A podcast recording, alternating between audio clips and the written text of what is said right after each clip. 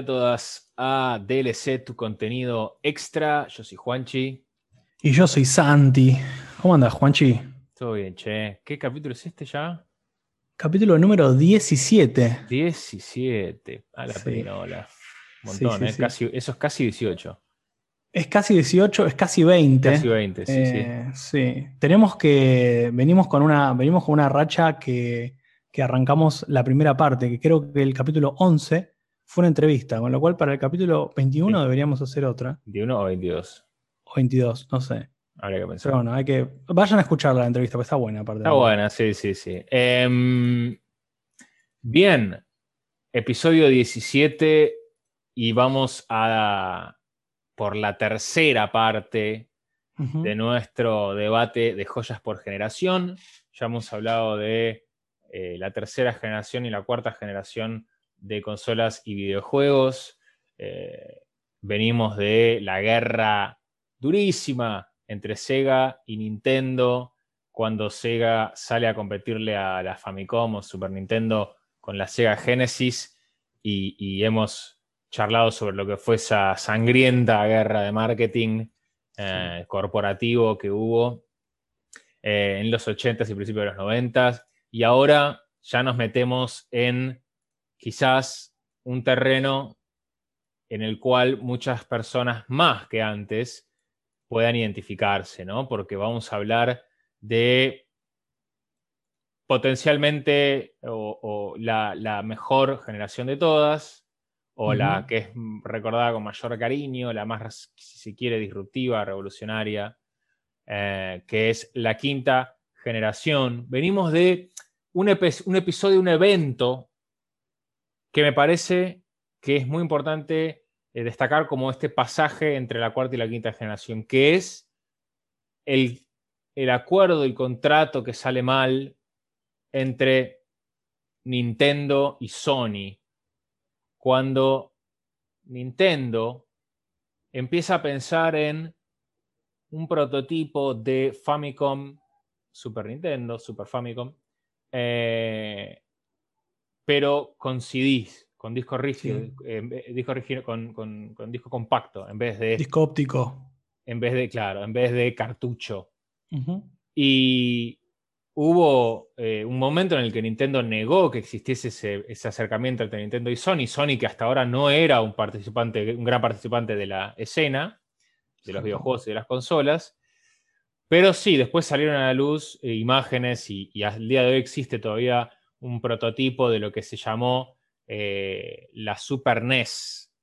Había un acuerdo entre, entre Sony y Nintendo del cual Nintendo se va luego de anunciarse este acuerdo y se va con Philips. Y dice, no, voy a ir con Philips a hacer este, este, esta consola, esta versión de la Super Famicom con, con CD. Y Sony queda recaliente, obviamente, ¿no? Eh, pero ese, ese acuerdo entre, entre Philips y Nintendo termina cayéndose porque Philips y Nintendo no se terminan de poner de acuerdo en los modelos de ganancia que va a haber si sale este prototipo, esta consola nueva de Nintendo con CD. Eh, Philips se tira para atrás y Sony dice, acá me meto yo. Acá hay algo. Acá hay algo. Hay un espacio, ¿no? Sí, sí, sí. Y nunca más saldría de ese espacio Sony. Sony agarra todo eso y pone a em, gente que sabe mucho eh, a, desarrollar esto, eh, poniendo al señor Ken Katuragi al frente de este proyecto, quien sería la mente maestra detrás de la Sony PlayStation. Perdóname que interrumpí, ¿qué ibas a decir? No, no, no está perfecto para cerrar. No, que sí, no solo no salió nunca más, sino que es de forma, me parece, bastante unívoca la compañía que, mejor supo aprovechar estos últimos, digamos, 25 años. ¿no? PlayStation 1 sale en 1995, así que son 25, 26 años eh, de liderazgo, sí, digamos, con, pocos momentos de interrupción, indiscutido, claro. Sí, sí, en algún momento, bueno, después hablaremos, ¿no? Pero entra Microsoft, etcétera.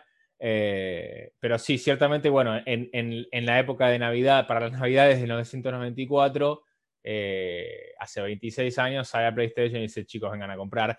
Y los números fueron bastante reveladores. Pero en ese momento también Nintendo dice, eh, también viene con lo suyo. ¿Qué, qué sería?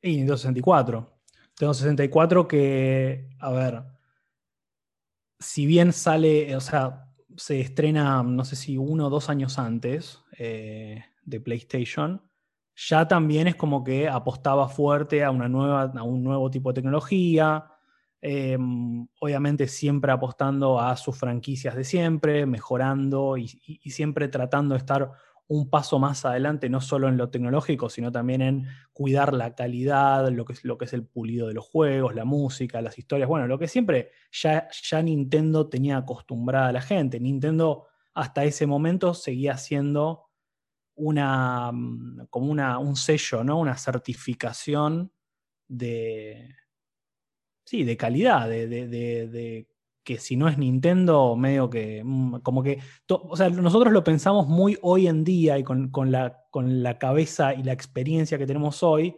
hablar de esto, Sony o Microsoft metiéndose en, la escena gaming nos parece algo completamente natural y qué sé yo.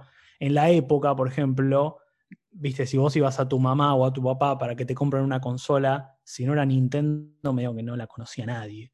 Entonces Nintendo sigue un poco sigue un poco en esa línea, sigue apostando a cosas ya conocidas, ¿no? Ahora vamos a hablar un poco del tema de los soportes, el tema de los cartuchos, que es una, esta es una generación en donde hay mucho revuelo respecto del soporte que se utiliza para jugar. Em, y bueno, esto, ¿no? También hay otras consolas que van a surgir, ahora vamos a charlar, quizás la más conocida también fuera de lo que es PlayStation 1, Nintendo 64, tiene que ver con Sega Saturn, quizás una consola que no le fue muy bien y empezó, si bien la Mega Drive y Sega Genesis le había ido muy bien en la generación anterior, esta generación se queda un poco atrás y empieza quizás a sacar un poco a Sega de la escena.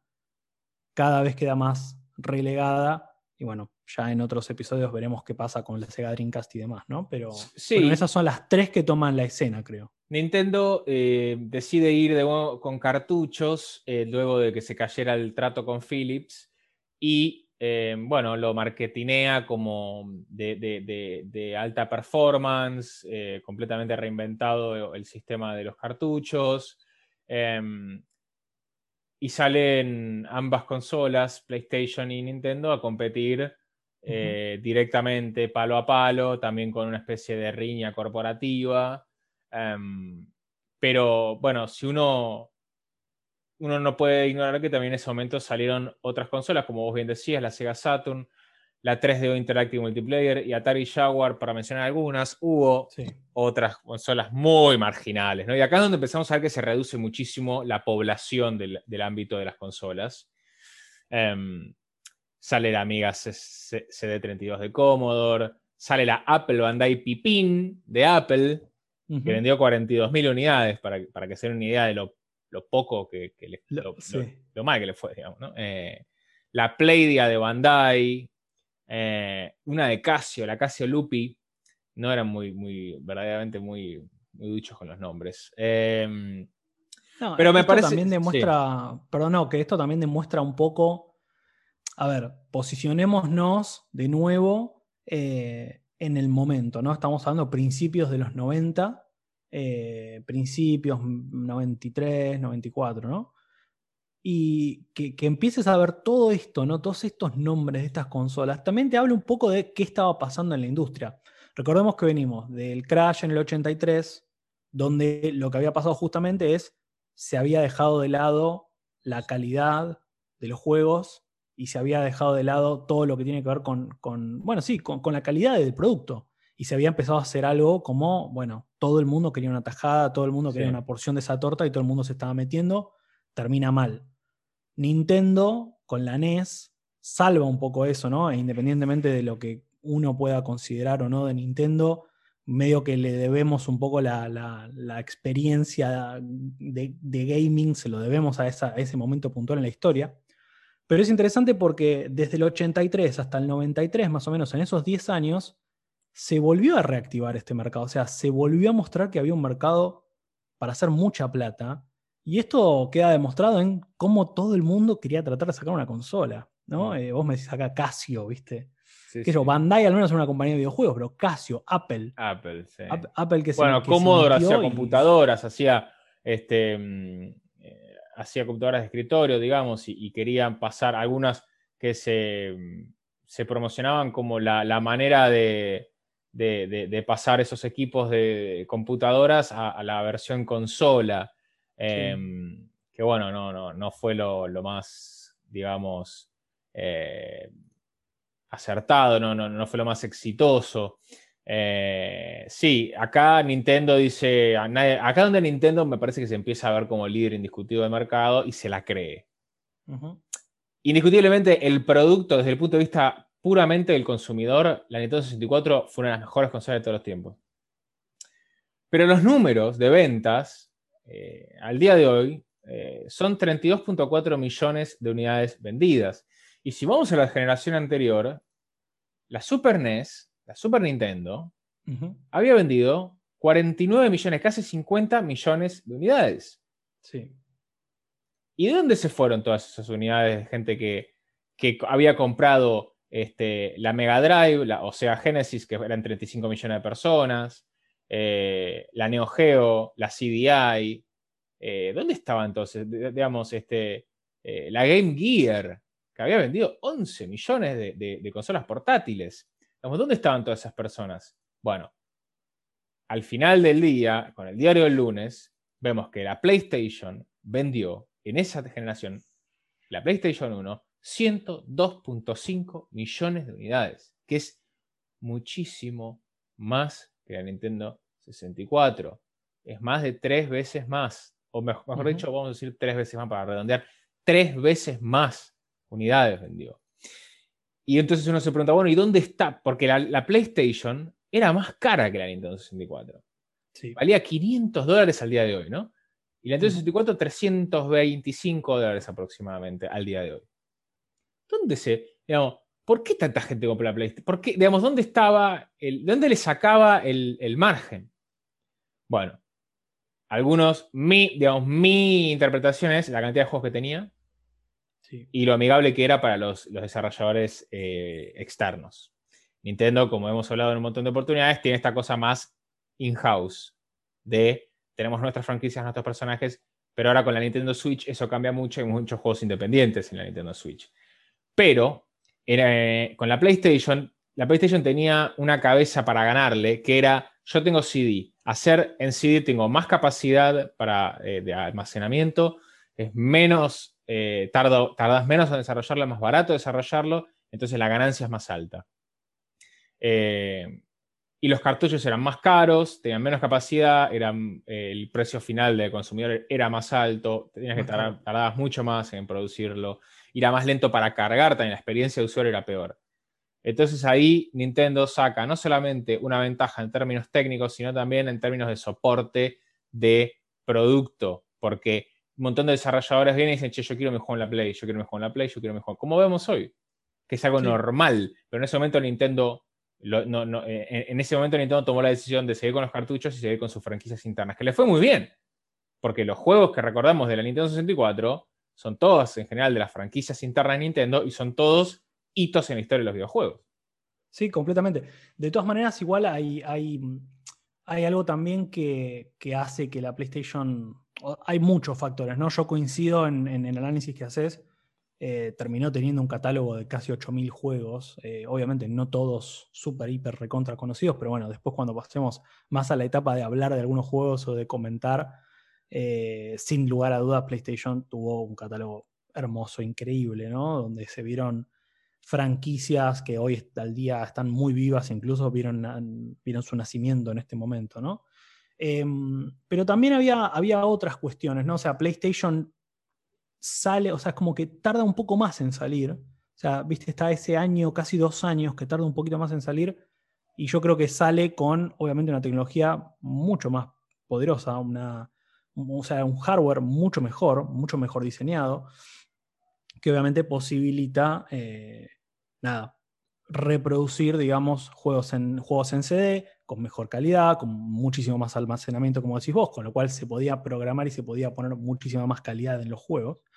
Pero también es como que Nintendo, eh, eh, yo creo que va más por el lado de esto que mencionabas vos al principio, como que se la creyó un poco, ¿no? O sea, Nintendo todavía le estaba costando para mí despegarse de esta escena o de esta mm, de la escena familiar, ¿no? De la de, ser como los buenos, ¿no? Como hablábamos antes en la, temporada, en la temporada, perdón, en la generación anterior que decíamos esto, Sega quizás eran como los chicos malos, ¿no? Como el forajido, que no le importaba nada, que si tenía que romper los códigos del marketing lo hacía, que si tenía que poner sangre lo hacía, no le molestaba. Me parece que en ese sentido le jugó un poco en contra a Nintendo seguir eh, apostando, digamos, a, jugadores más chicos, seguir apostando a la facilidad o seguir apostando a que el mundo ya sabía cómo usar los cartuchos, ¿no? que la gente ya estaba acostumbrada, que no había que explicarle nada, como que no fue em, audaz para cambiar el soporte, cuando claramente la, escena y el mercado estaba yendo por otro lado, ¿no? lo nuevo no, no,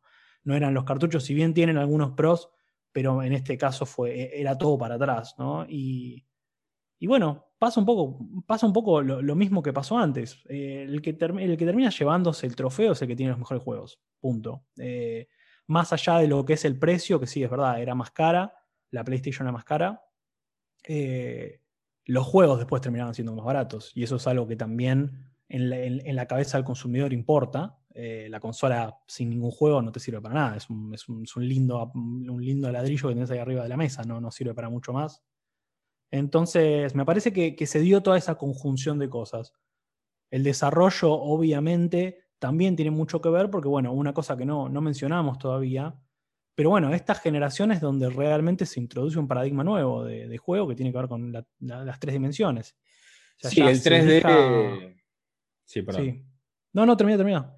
No, no, el 3D es el elemento que, que, en su momento Nintendo eh, pone como en el horizonte para alcanzar y traer eh, el boom de la, generación, ¿no? Eh, hablan em, de, de, este proyecto de realidad como...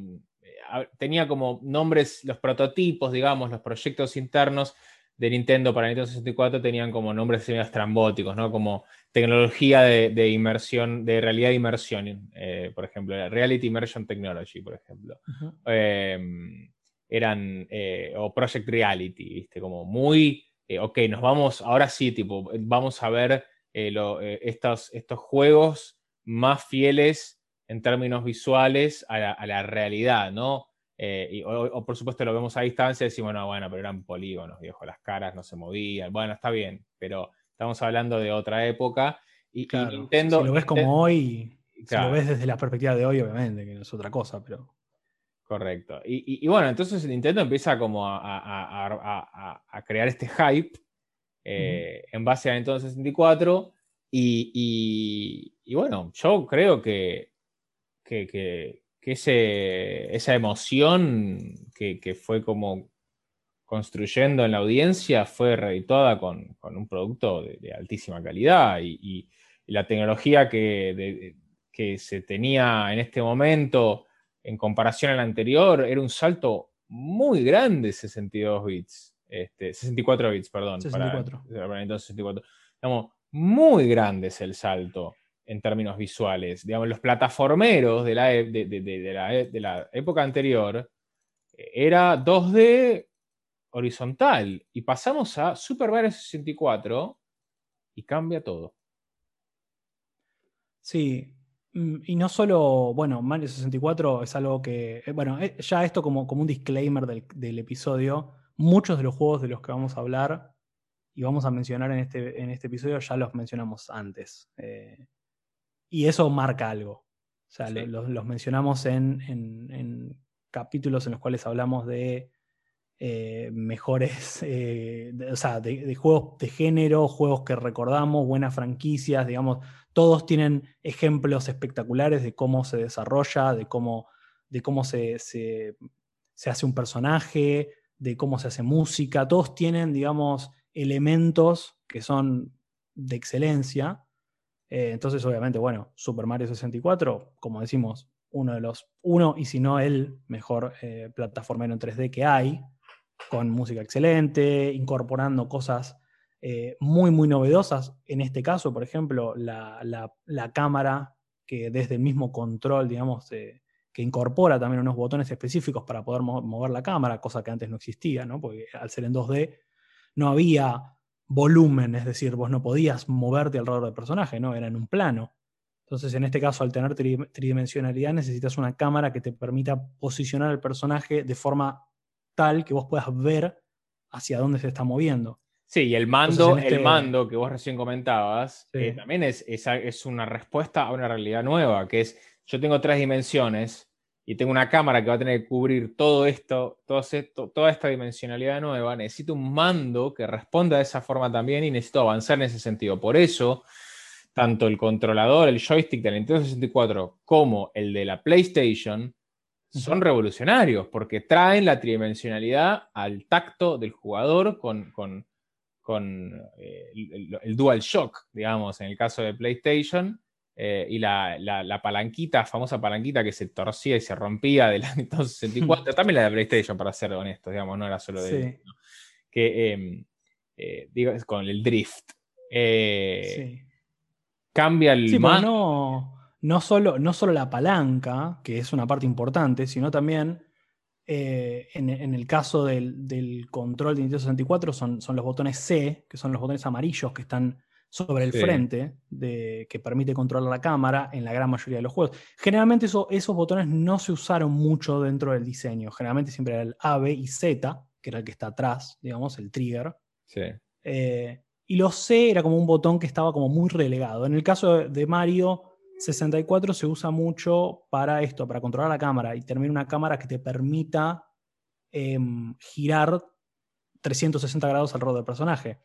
En el caso de PlayStation se hizo lo mismo con los botones L y R, que permitían, digamos, acciones que tenían que ver con eso también. Eh, entonces, sí, los, mandos responden. De hecho, también esto es una opinión sumamente personal, pero me parece que el, el joystick de la PlayStation 1 es probablemente de los más cómodos que yo recuerdo. Eh, y, mucho de esto que recordamos también tiene que ver con que esta fue una generación muy especial, al menos en mi caso, porque es donde realmente empecé a entender que es un videojuego y realmente ya no tengo flashes como pasaba en las generaciones anteriores, donde quizás no me acordaba de cómo era el proceso en el cual yo me ponía a jugar un juego y dejaba de jugar. Acá me acuerdo, digamos, con bastante perfección en qué momento jugaba, en el momento en el que empecé un juego y lo terminaba, y los momentos entre medio. Eh, o sea, realmente con esta generación es muy especial, si para mí no es la mejor, pero es muy especial porque ya éramos bastante más adolescentes, entonces el concepto de pasar un juego, terminarlo, ganarlo, era algo novedoso. No era simplemente como, bueno, aprender y jugar un nivel. Claro, claro, Si perdías tenías que volver a empezar. Acá era una cuestión de continuar la historia. Sí, y, eh, tiene que ver también con una cuestión de que los juegos empiezan a tener otro tipo de madurez, ¿no? Vos hablabas de esto de la familiaridad, de la cosa familiar de Nintendo, Sony. Bueno, pero Nintendo tuvo el Turok, por ejemplo. El Turok no era un juego así, no era un juego así para niños, nada más. Este, eh, tenía juegos más oscuros el Nintendo también. Em, pero pero empieza a ver, digamos, con la introducción de la, tridimensionalidad y el avance tecnológico en el hardware que tienen estas plataformas, empiezan a haber otros recursos narrativos y los juegos se empiezan a transformar en, más, parecido, a lo, que, conocemos ahora, que son medios de comunicación narrativos, artísticos, de expresión artística y de cuentacuentos, y no tanto una experiencia lúdica y nada más para matar tiempo. No, los juegos empiezan a transformarse en algo que cuenta una historia con más profundidad, complejidad narrativa, otro tipo de diálogos, con voces más trabajadas, en donde la, profesión de, la persona que trabaja detrás de la producción de un videojuego empieza a verse de otra manera. Em, y así empezamos a ver juegos con otro tipo de narrativa, con otro tipo de cinemáticas, más inmersivos, más complejos. Eh, recordemos que en esta época sale Metal Gear Solid 1. Sí. En la PlayStation, que es un juego con pesada narrativa, compleja, con actuaciones muy importantes, ya con otro tipo de, eh, digamos, un montón de actores de voz hicieron sus carreras en esta generación. David Hayter, las voces de Solid Snake, empieza a trabajar de verdad acá. Eh, Resident Evil, por ejemplo, bueno, las actuaciones no fueron lo mejor en los juegos. No eran de lo mejor. Sí, pero Resident Evil eh, sale para la PlayStation, la, primera PlayStation. Tomb Raider, bueno, Tomb Raider no teníamos. Eh, Final Fantasy VII tampoco teníamos, pero sí la historia ya era más compleja. los gráficos de, la Final, Fantasy, de Final Fantasy VII son espectaculares, el setting. y, bueno, Sí, claramente también Nintendo 64 tenía esta cosa de usar menos voces y más globos de, texto. Y, esto se puede ver en, Super Mario, en Banjo Kazooie, en Star Fox, en Zelda. Eh, y, esto no, PlayStation empieza a, apelar a un público más maduro, ¿no? Sí, es que, o sea, definitivamente se empieza a solidificar eh, ¿no? Se empieza como a consolidar el mercado y, es donde realmente empieza a haber mucho más trabajo. Bueno, esto que decimos de, del 3D quizás parece una pavada, pero la realidad es que hubo, o sea, cambió el, paradigma completo de cómo se desarrolla.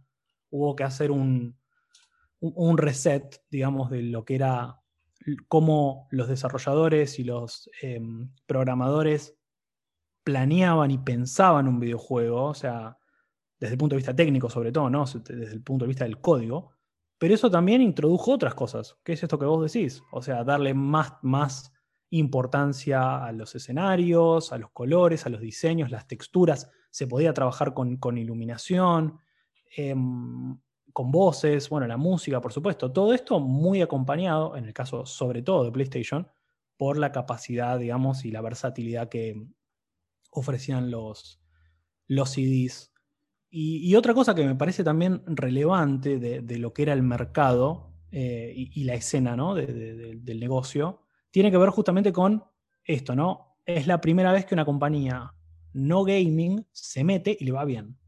Claro. Eh, y más allá de estas cosas que estamos mencionando, también hay otro tema que es importante, que no es cualquier compañía la que se mete, sino que es Sony, que es una empresa ya muy conocida, que se la conocía por otras cosas, televisores, Walkmans, eh, eh, cámaras de fotos, etcétera. O sea, un montón de otras cuestiones tecnológicas, pero que no tenían nada que ver con el gaming. Pero una compañía muy eh, fortalecida, que le iba muy bien, una, una, compañía japonesa, recordemos, esto siempre lo mencionamos, la, em, digamos, el germen del gaming surge en Japón, la sociedad japonesa es muy nacionalista, por eso casi siempre las consolas en Japón tienen otros nombres, porque hay otras, o sea, a las compañías japonesas les va muy bien en Japón y afuera mm, tienen que hacer algunos cambios. Entonces, la compañía Sony, en este caso, eh, que haya surgido y que se haya metido, también tiene mucho que ver con la confianza que podía tener hacia el público japonés en sí mismo.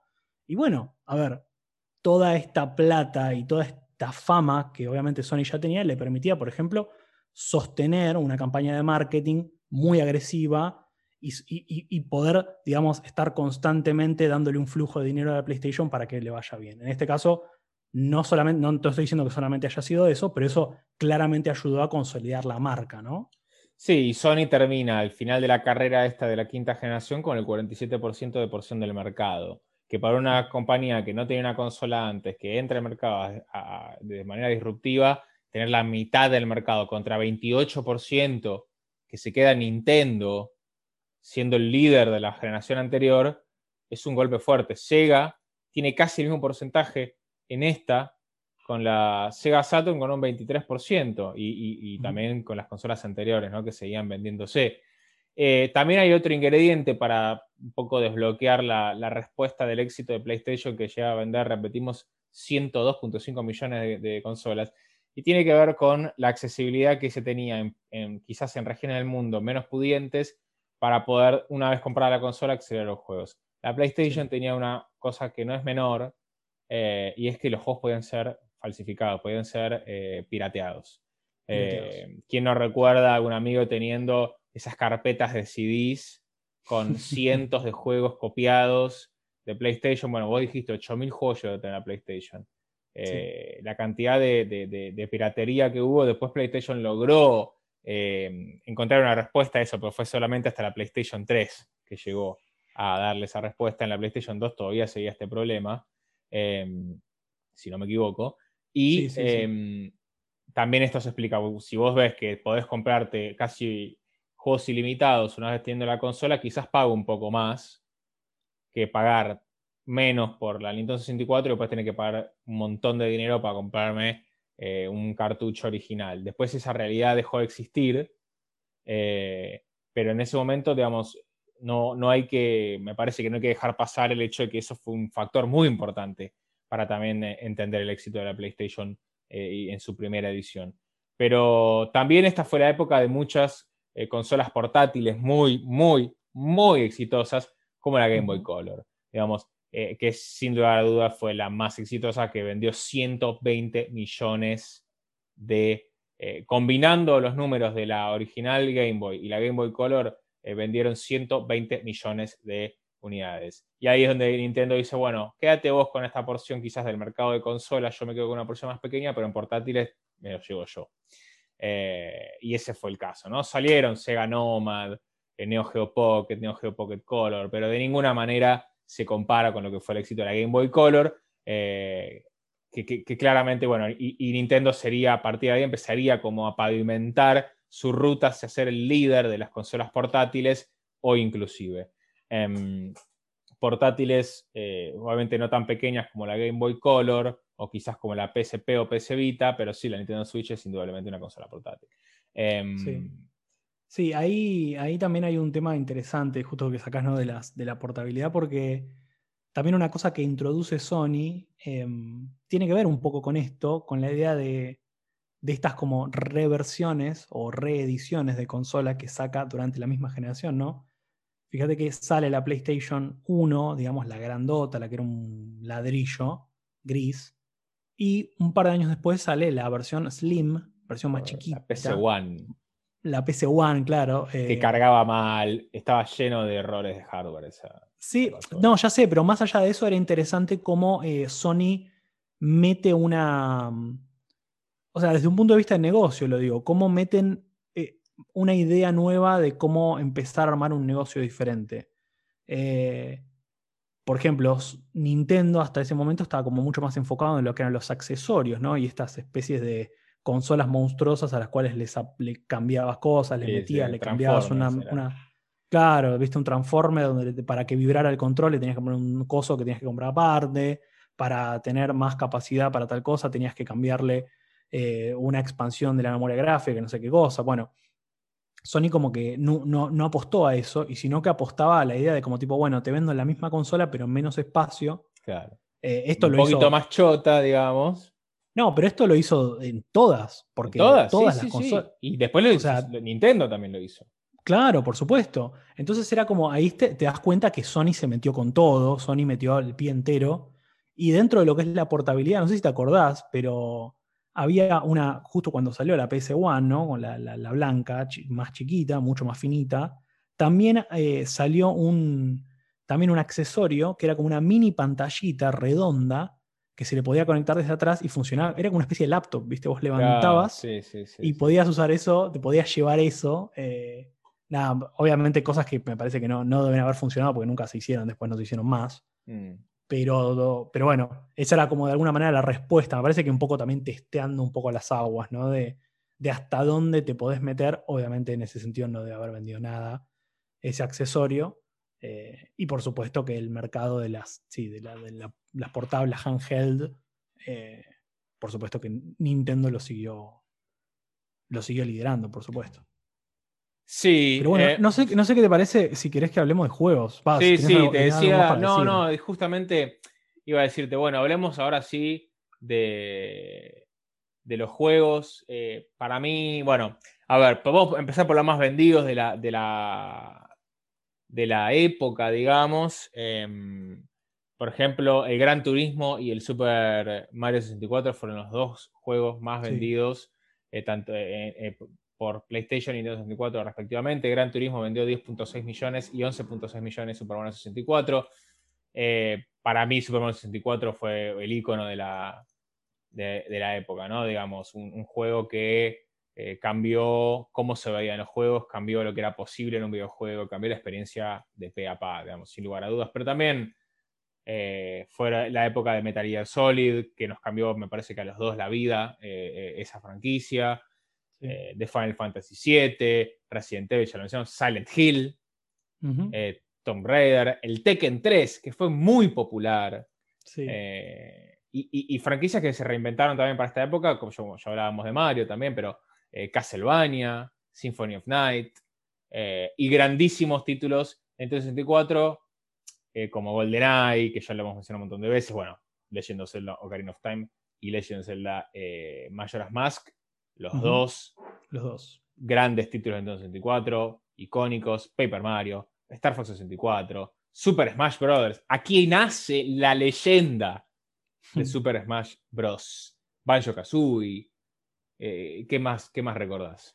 Mario Kart 64. Mario Kart. Ese fue el, primero que yo jugué. Mario Party. Eh, y nada, a ver, si bien no, la, franquicia no, no, arrancó ahí porque ya existía el, Mario Kart para Super Nintendo. Mario Kart 64 creo que me dio, no sé, miles, miles de horas de, jugar con, de jugar con amigos, de jugar con los cuatro controles. Mm. Eh, Mario Tennis lo mismo, Mario, Party, obviamente. Mario Party, sí, eh, sí. a ver, eh, quizás, digamos, para los, que para los que ya nos vengan escuchando antes, quizás son un poco repetitivo, ¿no? Pero bueno, habla de que realmente los juegos de esta generación, no solo para nosotros, son muy icónicos por, por, nuestra edad y porque, de nuevo, para mí creo que ahí coincidimos eh, por, la edad que tenemos y, la cantidad de tiempo que venimos jugando videojuegos. Pero recuerdo, pero recuerdo con, muchísima claridad cuando arranqué a jugar eh, Zelda Ocarina of Time. Eh, recuerdo la campaña, recuerdo dónde me trababa, recuerdo las cosas que me daban miedo, recuerdo completamente el trayecto desde que lo empecé a jugar hasta, lo que, hasta que lo terminé. en, en PlayStation muchísimo más porque tuve más juegos. Entonces, me acuerdo, por supuesto, de los tres Resident Evil, pero con muchísima claridad. Jugarlos, jugarlos y jugarlos y, no saber para dónde ir y tener que buscar cosas en internet. Había una página en ese momento que se llamaba Trucoteca, que tenía guías. Trucoteca, y, me acuerdo que me abría las guías y las seguía eh, paso a paso para poder eh, pasar alguna, alguna parte que no sabía. Em, bueno, Silent Hill, por supuesto.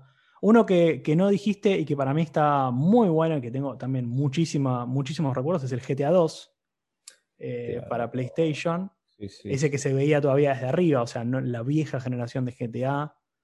Em, también horas simplemente haciendo free roam, digamos, por la ciudad, eh, sin ningún objetivo particular, simplemente tratando de, qué sé yo, encontrar los, los frenzy, digamos, y hacer eso, o simplemente descubrir o ver qué tanto quilombo podía hacer antes de que me atrapara la policía. Sí, eh, no, y estoy viendo, vamos, hay, una cantidad, me acordaba de juegos que obviamente no me acordaba el nombre, el juego, el juego Shadowman. Sí. De Nintendo 64, un juego oscurísimo, un juego muy tétrico, me daba bastante miedo el Shadowman. Me acuerdo también, sí, vos hablabas de eh, Mario Kart y esos momentos épicos de, de multijugador de, sillón en la casa de algún amigo del colegio. Eh, me acuerdo del Conker's Bad Fur Day. Eh, no sé si vos te acordás de este juego. Sí, sí, sí, claro. no, me acuerdo de modo, un solo jugador, pero en modo multiplayer eran dos ardillas que era, era básicamente volarse la cabeza con armas ridículas. No sé, era, era, era un juego muy satírico. me acuerdo de, bueno, el Perfect Dark. El Perfect Dark. Siempre lo mencionas, Perfect Dark, sí. Siempre lo menciono porque me acuerdo, me dejó muy buenas memorias.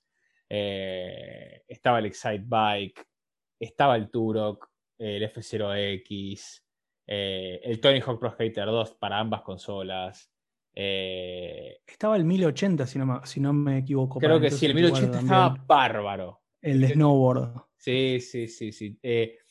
bueno, estaba el StarCraft 64 Em, el Harvest Moon 64, Pokémon Snap, Pokémon Stadium, Sí, lo iba a mencionar justo. bueno, Pokémon no, tuvo, tuvo un momento muy bueno, En, esta, en esta generación, no solamente en consolas de, mm, de eso, no, solamente eh, en consolas de, portátiles, porque obviamente, como ya lo habíamos mencionado, ¿no? digamos la, primera generación, sino también lo que, fue, lo que fueron las segundas generaciones, es decir, Pokémon Silver y Pokémon Gold, que fueron muy buenos y para los que lo hayan, hayan tenido la posibilidad de jugar, fue un avance enorme, no solamente por sumar mucho más contenido, ¿no? Una región nueva, no, 100 Pokémon más. Claro, suma mucho, sumó muchísimo a lo que es la jugabilidad. ¿Cómo? Podías correr.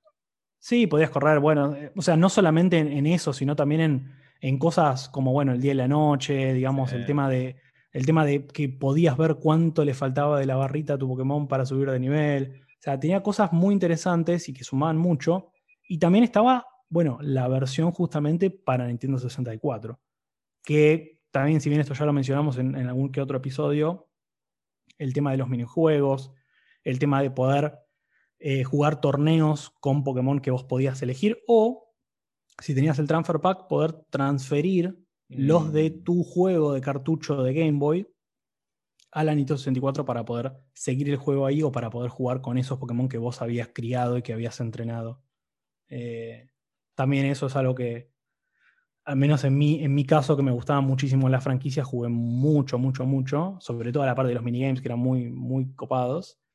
Y otra cosa también, otra, otro enorme recuerdo que tengo ya más en PlayStation, también en el multiplayer, no sé si te acordás del famoso Boomerang, que era para poder jugar de a cuatro en PlayStation, porque tenía solo ah, dos entradas. Boomerang, claro que sí, claro que sí. El Boomerang, para, para los que no se acuerden, el Boomerang era literalmente un, pedazo de plástico con forma de L, parecido a un Boomerang, horrible. que tenía cuatro entradas de, de control de PlayStation 1 para poder a jugar, por ejemplo, qué sé yo, en mi caso, con mis compañeros hacíamos torneos de Win Eleven, poner dos contra dos. Claro, sí, sí. O tres contra uno a veces también.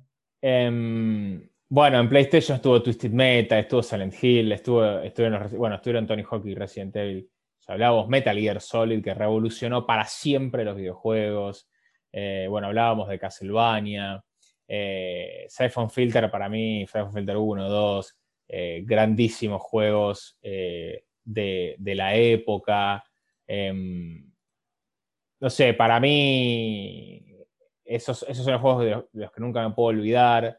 Eh, sin lugar a dudas, la PlayStation fue el hogar de muchísimos estudios independientes que lograron poner sus creaciones eh, en la mesa de los jugadores eh, y, lograron, bueno, así PlayStation se, para mí se fue, logró diferenciarse ampliamente de, Nintendo, pero yo siento que hay muchas más, franquicias, y esto es lógico de lo que acabo de decir, eh, muchas más franquicias que hoy en día para mí son mis favoritas, que se originaron en PlayStation que en Nintendo. Eh, yo me reconozco un hombre de PlayStation, pero también he tenido la Nintendo 64, me la compré muchos años después de que fuese discontinuada su producción porque tenía ganas de comprármela y nunca la había tenido, ya tenía mi propia plata de trabajar y me la compré. Em, eh, me acuerdo el Ready to Rumble, que era muy divertido. Me acuerdo juegos de Star Wars, me acuerdo del Star Wars episodio 1 de Phantom Menace para PlayStation, que era muy difícil de jugar. Bueno, y ah, también medio para finalizar de mi parte, al menos agrego uno que todavía no, habíamos mencionado, porque no, no mencionamos tanto lo que es PC, ¿no? Eh, pero obviamente hay un montón de juegos que se lanzaron en esta época. Y uno que para mí, obviamente, mm, de alguna manera, no solo presenta, digamos, una compañía que hoy sigue siendo muy importante, que es Valve. Eh, ah. no tanto quizás con, los juegos que lanza, sino, tanto, sino más con Steam, con la plataforma del cliente. Pero obviamente en el 98, creo, 97, no me acuerdo ahora bien el año, se lanza Half-Life 1 que mm. yo lo jugué en computadora, que obviamente que es una cosa espectacular. Obviamente, de nuevo, de ninguno de todos estos juegos tenemos que dar una reseña, digamos, porque son todos sumamente conocidos. Pero bueno, todo el mundo sabe lo que generó Half-Life, no solamente en ese sentido, sino también en cómo, eh, sí, sí. cómo, cómo disparó, cómo funcionó, cómo funcionó como desencadenante para un montón de otros juegos que usan esa misma dinámica Eh, y que bueno, y, el, y, cómo funcionó, sí, como puntapié para otros juegos de, disparos en primera persona. O sea, fue eh, un nuevo salto de calidad para el género.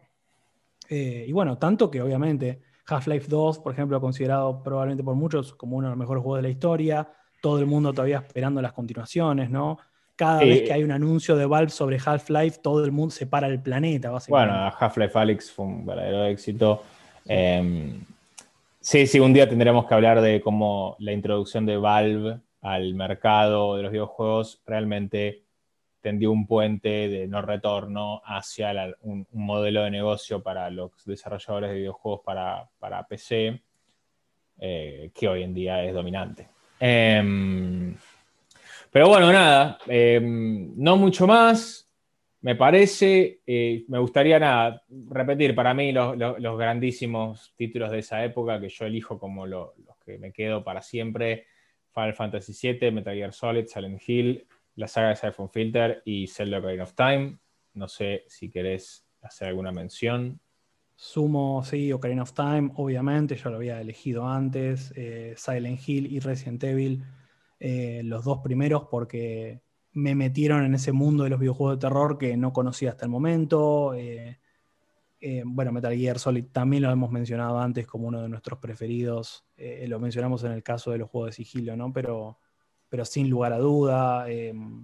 Creo que asomaría Pokémon Stadium y Half-Life, que estos últimos dos que mencioné, por, por también lo que, lo que generaron. Y, bueno, ¿cómo, ¿cómo, pasa esto? ¿no? Como esto que mencionaba, para mí que es, de nuevo, es el, quizás lo que resume, ¿no? o el corolario de esta generación es esto, que, que descubrimos todo lo que está atrás de un videojuego, lo empezamos a apreciar mucho más, eh, empezamos a, realmente a tomárnoslo en serio como un desafío y no solamente como un pasatiempo, sino como, ok, voy a pasar este juego. Me interesa la historia, ¿viste? Me acuerdo de ir a comprar un juego y decirle, che, ¿este qué trata? Tal cosa. Bueno, dámelo. Lo probás y te enganchás y lo querés terminar, lo querés pasar, ¿no? Como que esa alma de, de, completionist, digamos, es cuando acá tiene su, germen y, y, para mí eso es lo que más, me, más representa a esta generación. Muy bien, hasta aquí hemos llegado entonces con el episodio número 17 de DLC Tu Contenido Extra, Joyas por Generación, quinta generación de consolas de videojuegos. Nos reencontramos entonces eh, la próxima. Eh, por supuesto, no olviden seguirnos en Instagram, arroba escucha.dlc. Desde allí pueden ingresar a todas las plataformas donde pueden escuchar nuestros episodios. Les recomiendo que los vayan a escuchar si tienen ganas de más de algo como lo que acaban de, escuchar. Santi, muchas gracias. Muchas gracias, nos vemos la próxima.